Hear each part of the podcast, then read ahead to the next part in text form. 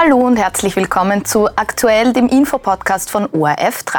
Mein Name ist Teresa Kulovic. In unserer wöchentlichen Rubrik Fakten mit Profil nehmen wir jede Woche Aussagen von Politikerinnen und Politikern oder auch aus dem politischen Umfeld genau unter die Lupe und überprüfen ihren Wahrheitsgehalt. Dieses Mal geht es um eine Aussage von Bundeskanzler Karl Nehammer von der ÖVP. Denn er sagt in einem Heute-Interview, es gebe nur zwei biologische Geschlechter. Lena Leibezeder vom Profil mit dem Faktencheck.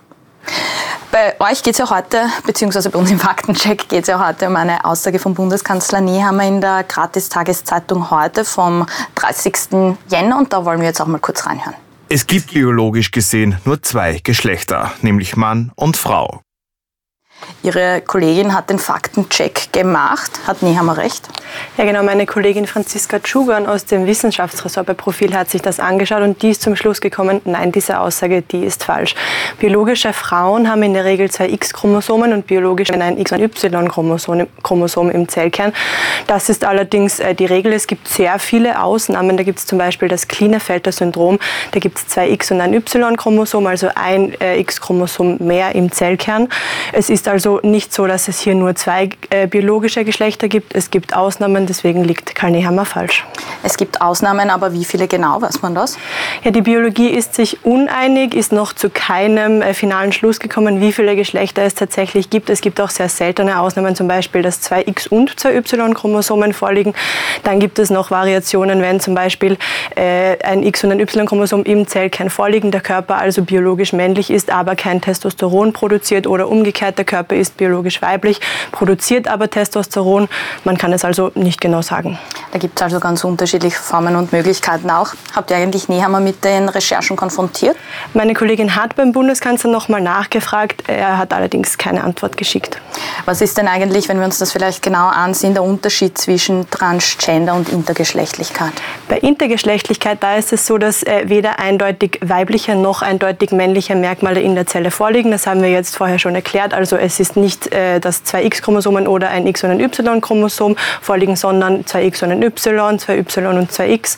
Das ist Intergeschlechtlichkeit. Bei äh, Transgender ist es so, dass sich die Person nicht mit dem Geschlecht identifiziert, das bei der Geburt eingetragen wurde.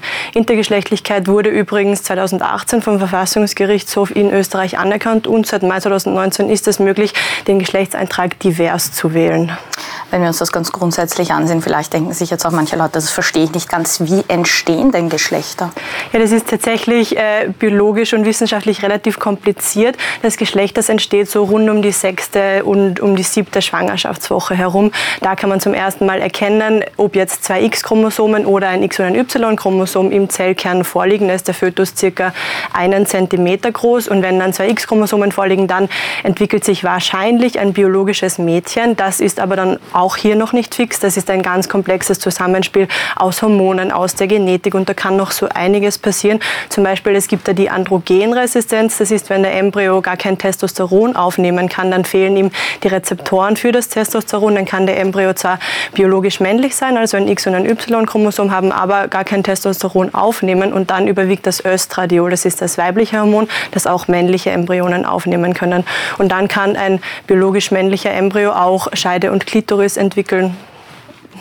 Eine richtige Biologiestunde heute hier bei uns im OF3 Aktuell Studio beim Faktencheck. Aber jetzt nochmal auf Nehammer zurückkommen.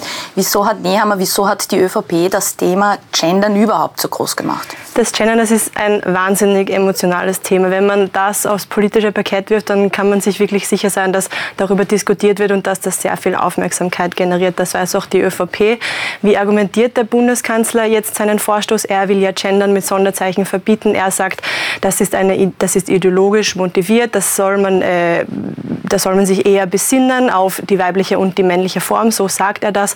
Und er stilisiert sich selbst so quasi als den Vernünftigen, der sich äh, auf das Wichtige konzentriert. Natürlich ist er hier der, der gerade diese Kiste noch einmal aufmacht, aber so ist das politisch zu interpretieren. Und in dieser Lesart, da stilisiert er auch einen politischen Gegner, der das eben quasi übertreibt. Und wenn man das so interpretiert, dann könnten damit auch die Grünen, also der eigene Koalitionspartner, gemeint sein.